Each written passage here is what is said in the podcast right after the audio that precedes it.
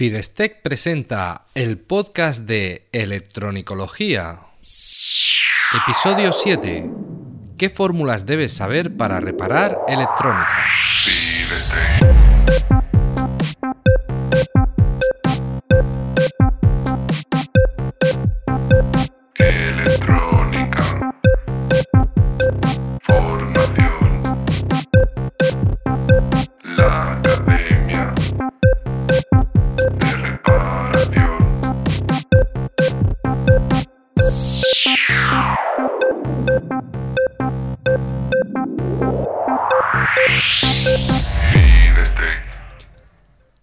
Hola, ¿qué tal? Bienvenido al podcast de Electronicología, el programa de Fidestec Radio donde hablamos sobre reparación electrónica, organización del trabajo, diagnóstico e investigación de causas de averías y en general todo lo que tenga que ver con la parte práctica de la electrónica desde el punto de vista de la reparación. Soy Eugenio Nieto y desde Fidestec tengo la intención de ayudarte a mejorar como técnico de reparación para que no te conformes con hacer que algo vuelva a funcionar, sino que además seas capaz de analizar, reparar y prevenir futuras averías para convertirte en el profesional que todos buscan. En el programa de hoy, en el episodio de hoy, te voy a hablar de la importancia real de las matemáticas en la reparación electrónica. Te voy a hablar de qué fórmulas utilizo o he necesitado en algún momento para reparar y cuáles usarás tú en tu caso. Pero antes, déjame recordarte que en Fidestec puedes encontrar información, formación y recursos para mejorar como técnico de reparación. Visita la academia en fidestec.com y descubre todo lo que hay para ti. Además, te recuerdo que estos días estoy preparando los últimos detalles para abrir el club de electronicología, donde encontrarás cursos nuevos cada mes sobre reparación electrónica, con mi acompañamiento y el de tus compañeros. ¿Qué importancia tienen las matemáticas en electrónica? En electrónica eh, muchas veces se nos se usan muchas fórmulas y eh, hay veces que se nos enseña electrónica a partir de las matemáticas. Yo creo que esto es un error de enfoque, ¿vale? Las fórmulas son muy importantes, no digo que no haya que aprenderlas, pero yo creo que las fórmulas se deben aprender después de saber para qué sirven. No intentar enseñarnos a partir de leyes matemáticas cómo funciona un componente electrónico o un equipo electrónico. Esto lo digo porque a mí me pasó cuando yo estudiaba electrónica en el instituto, me enseñaban muchísimas fórmulas y a veces eh, un componente electrónico prácticamente era el resultado de una fórmula matemática. Es decir, eh, yo sabía que un componente funcionaba de una forma matemática. Es como si el componente fuese una calculadora. Si le aplicas esto, el resultado será este. Pero no entendía bien el funcionamiento a nivel físico del componente, solo lo entendía a nivel matemático. Y creo que es un error porque se debería explicar al revés. Primero, entender bien el comportamiento físico del componente y después, evidentemente, hay que aprender las fórmulas o la parte matemática para entender qué resultado o qué comportamiento real eh, va a tener el componente en un circuito.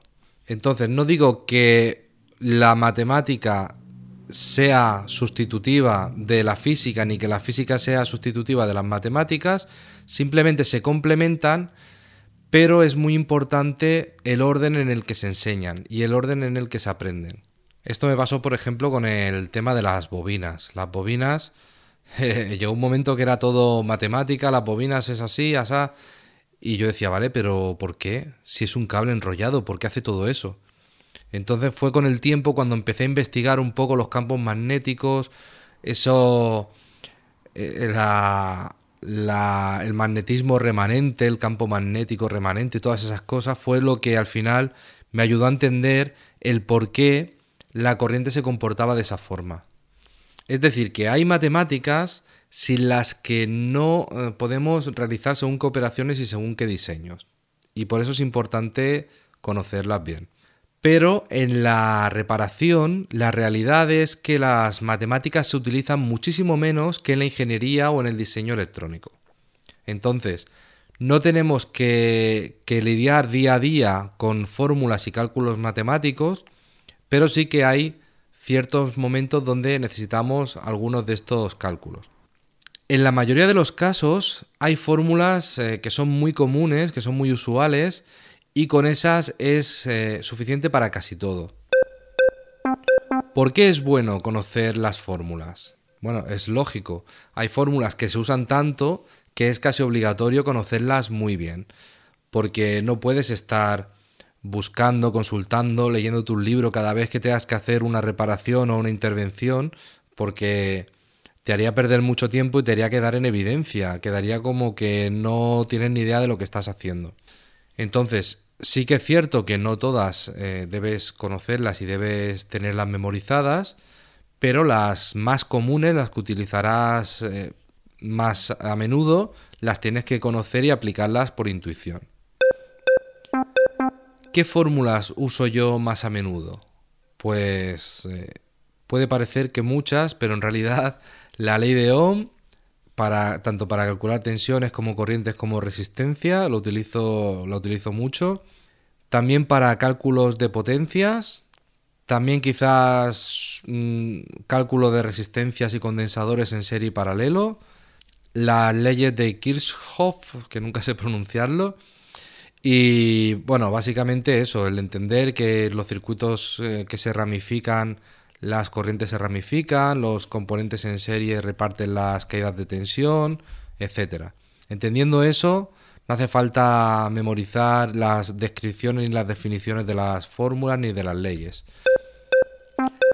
¿Qué fórmulas debes conocer tú en tu caso? Depende de tu sector. No hay una fórmula que sirva para cualquier tipo de técnico, ni hay fórmulas que no se utilicen nunca.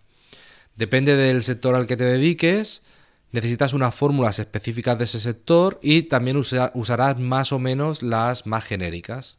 Por ejemplo, en electrónica de potencia se usan unas, puede ser, por ejemplo, cálculos de potencias, cálculos de potencias reactivas, aparentes, etcétera, la cálculos de motores, de rendimiento de motor, de, de coseno de phi, de factor de potencia, todo esto puede ser muy importante.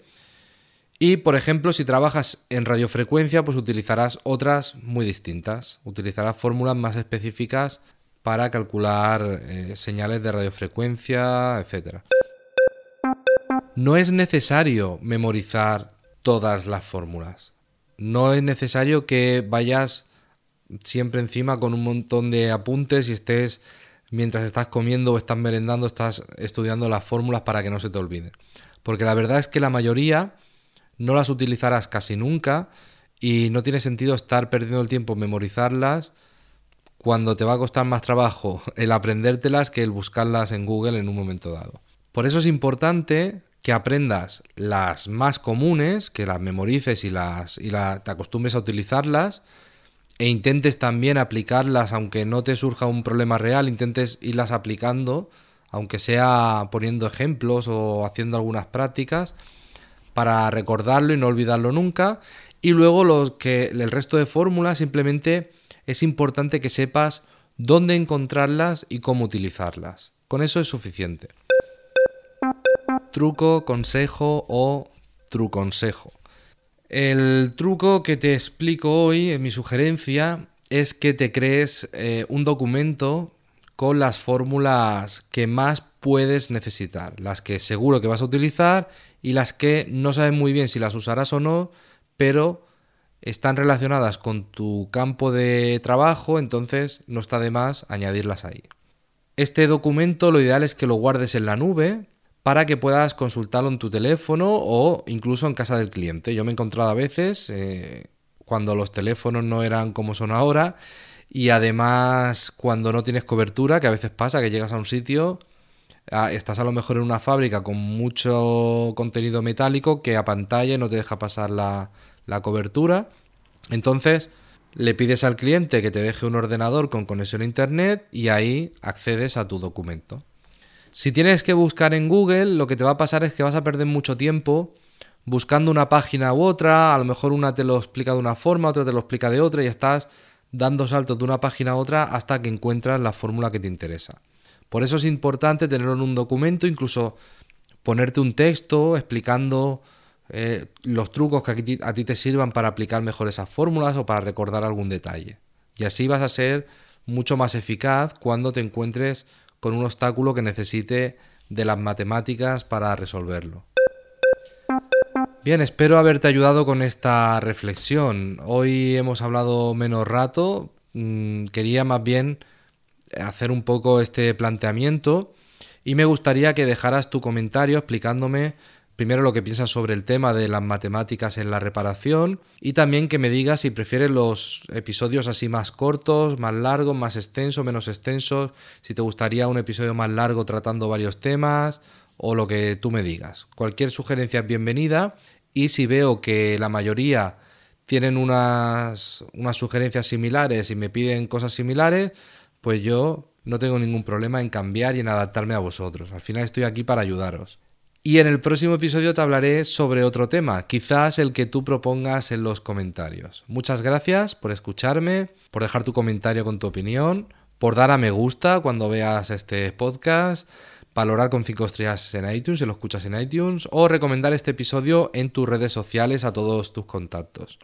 Así me ayudas a crecer. Muchas gracias por inscribirte en mis cursos o adquirir mis libros, por gestionar tu taller con mi aplicación FidesGem y muchas gracias por ayudarme a crecer y así poder ayudar a cada vez a más, a más personas que, como tú, quieren mejorar en este apasionante mundo de la reparación electrónica, es decir, en el mundo de la electronicología. Un abrazo.